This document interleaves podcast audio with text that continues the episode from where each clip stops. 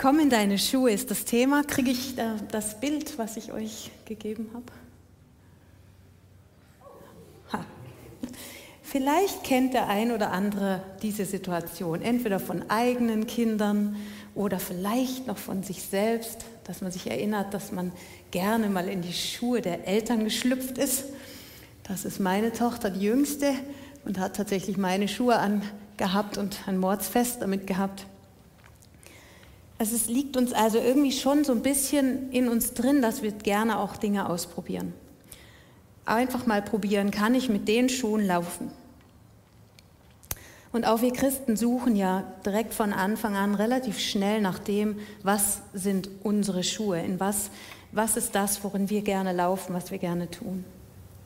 Ich würde gerne anhand von David und seiner Geschichte mit euch durch das Thema Berufung durchgehen. David, das wisst ihr wahrscheinlich alle, war ein Hirtenjunge.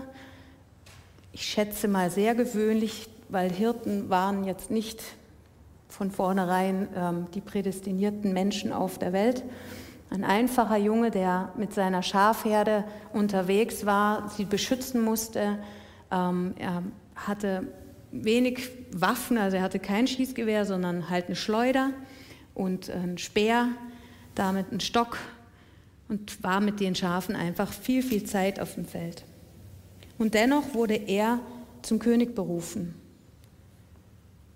Das ist ja schon mal erstmal fast nicht denkbar, wenn wir an die Queen denken und ähm, in England würde irgendjemand sagen, oh, nimm mal da den, den Schäfer von der Weide, der wird der nächste König, da wäre was los im Land.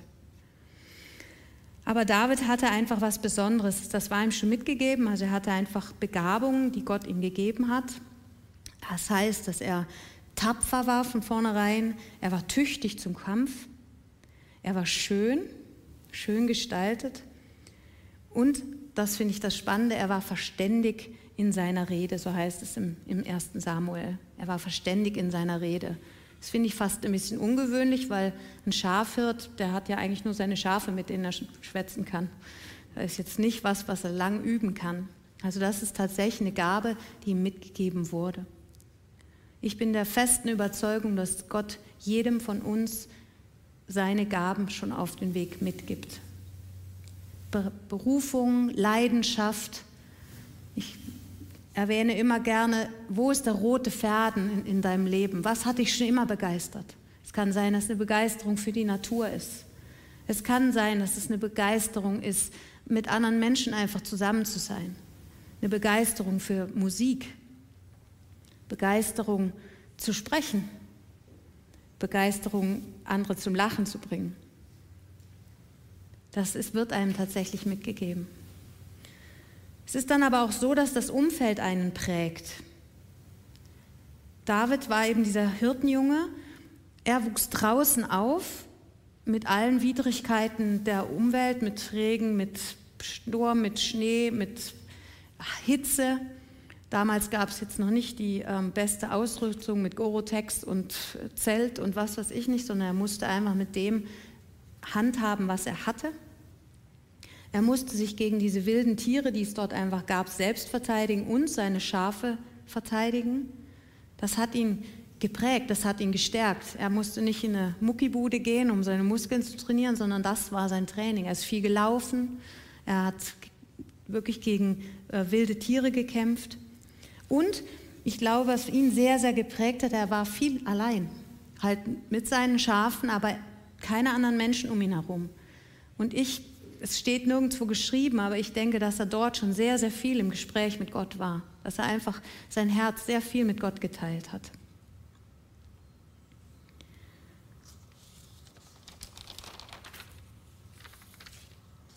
Was sind deine Gaben? Was ist das, wo du sagst, wow, da da fangen die Augen an zu leuchten. Ich finde, wenn jemand von dem spricht, was seine Leidenschaft ist, dann sieht man das.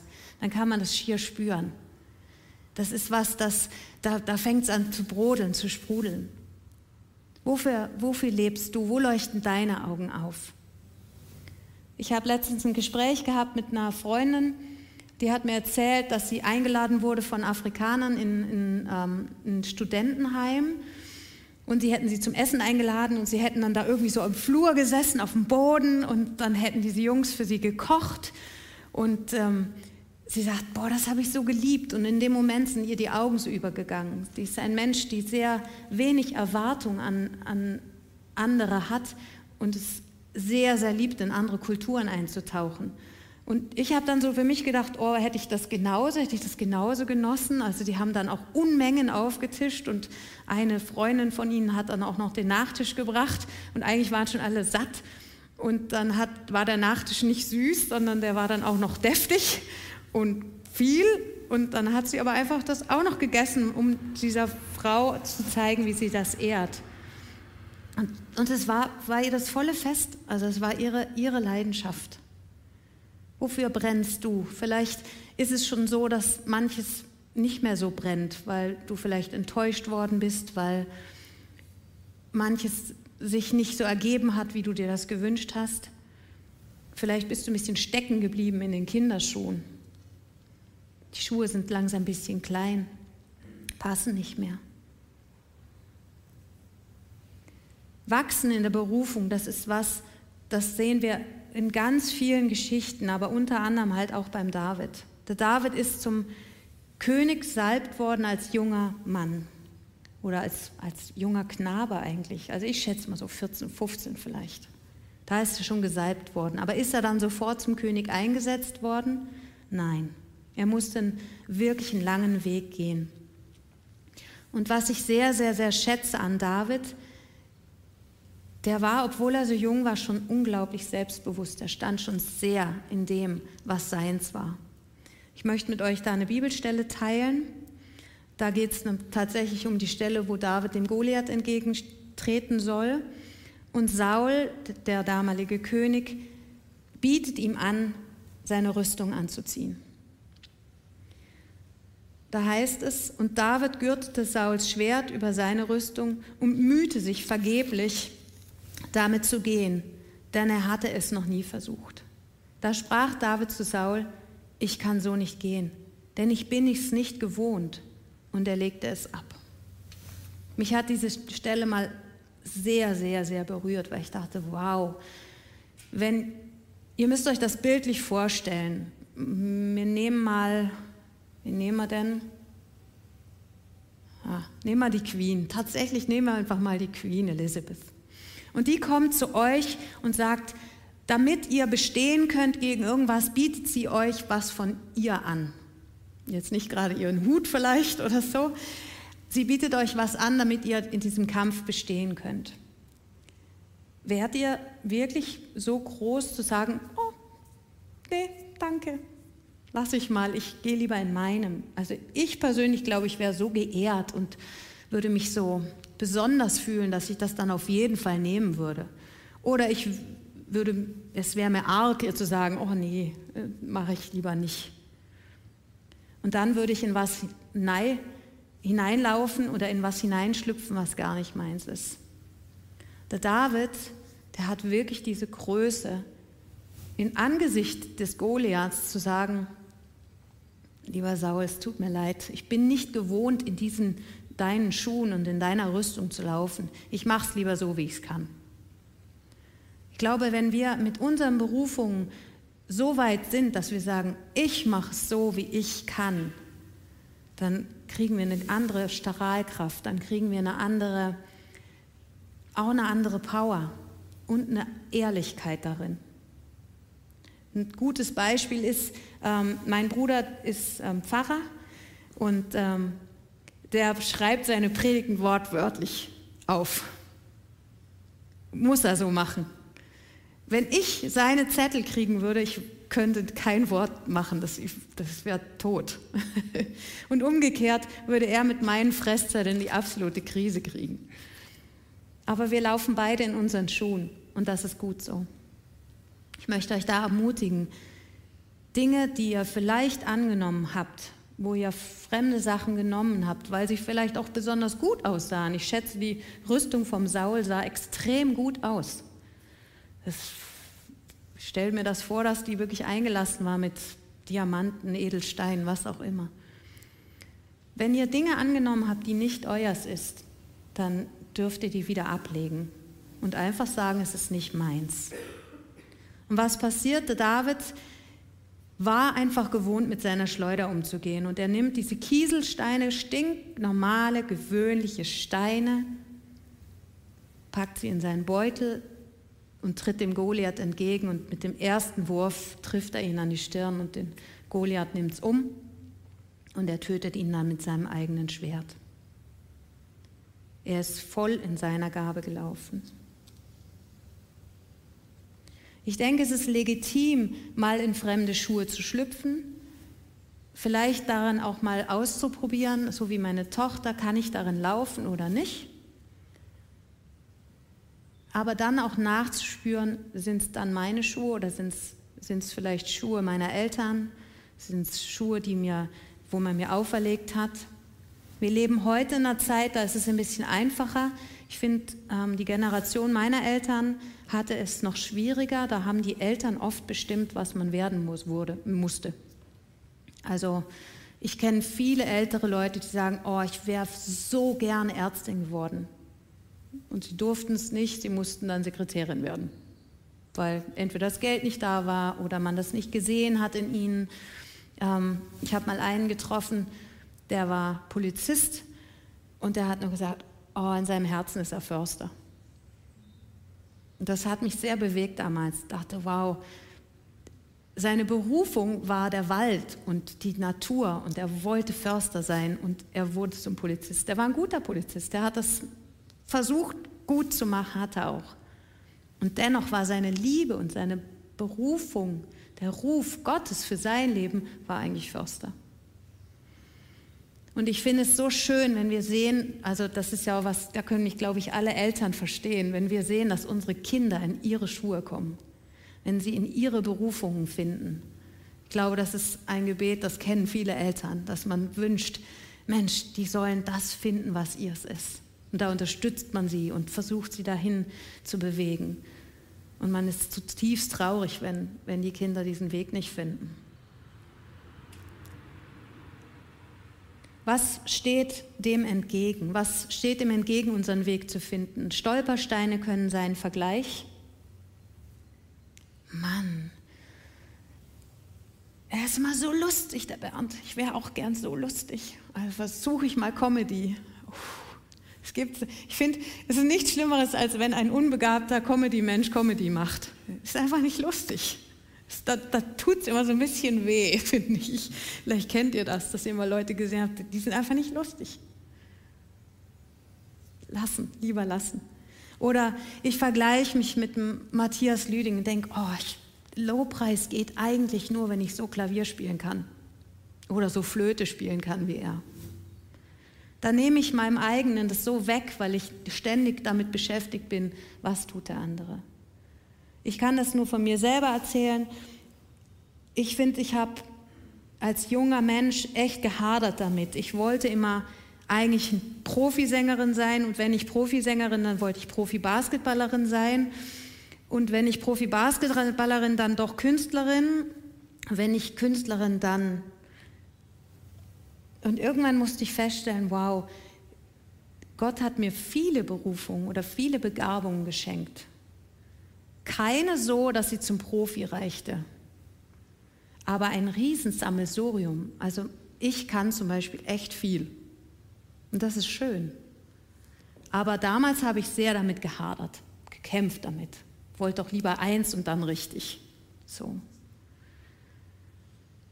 Und eine Berufung von mir ist tatsächlich, anderen in ihre Berufung zu helfen. Das liebe ich total. Das zu sehen, wenn jemand in seine Schuhe kommt, mein Lobpreisteam weiß, dass, dass ich da auch manchmal sehr äh, penetrant werden kann. Was ist noch ein Stolperstein? Unzufriedenheit kann ein Stolperstein sein. Es kann sein, dass es einen nach vorne bringt, wenn ich die Unzufriedenheit nehme als Antrieb, als Katalysator, um, ich nehme es jetzt mal ein Beispiel, Klavier spielen. Wenn ich unzufrieden bin, dass das Lied immer noch nicht so gut läuft, dann hocke ich mich hin und spiele so lange, bis es schön klingt. Das wäre der Katalysator in die richtige Richtung. Aber Unzufriedenheit kann mich auch bitter machen, kann einfach sagen, oh, dann lasse ich es halt oder es sieht mich ja keiner. So wie vorhin in der Comedy. Ja, keiner sagt mal Danke, dann werde ich langsam unzufrieden. Lethargie, also Trägheit, kann auch ein Stolperstein dafür sein, dass man in seine Berufung läuft und geht. Es gibt den netten Spruch, ich habe die Schuhe an den Nagel gehängt.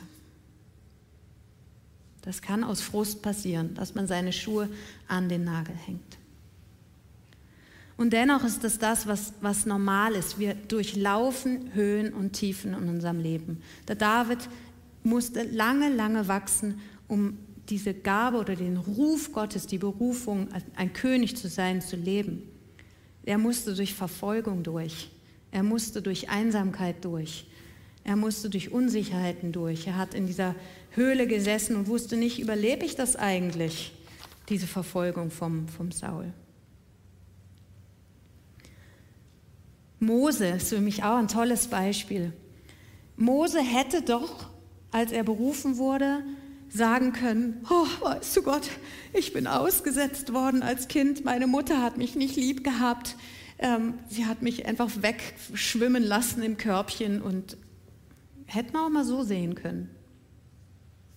Man hätte vergessen können, dass sie das gemacht hat, um sein Leben zu retten. Er hätte sich darauf total stürzen können und sagen können, nee, mein Leben ist nichts wert, weil man mich nicht geliebt hat und so weiter und so fort. Aber er hat es nicht gemacht. Er hat seine Berufung und seinen Ruf, klar schon mit starker Überzeugung vom Himmel, hat er genommen und ist damit gegangen.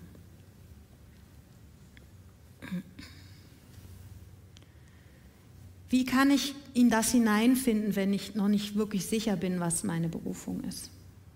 Ich habe es schon gesagt, es ist bei Gott so schön, dass das, was wirklich unsere Leidenschaft ist, einfach oft oder immer eigentlich die Berufung ist. Das würde sich nicht trennen. Er würde nicht mir einen Ruf geben, in der Küche zu stehen und dieser Gemeinschaft zu dienen in der Küche, wenn ich nicht das Herz dafür hätte.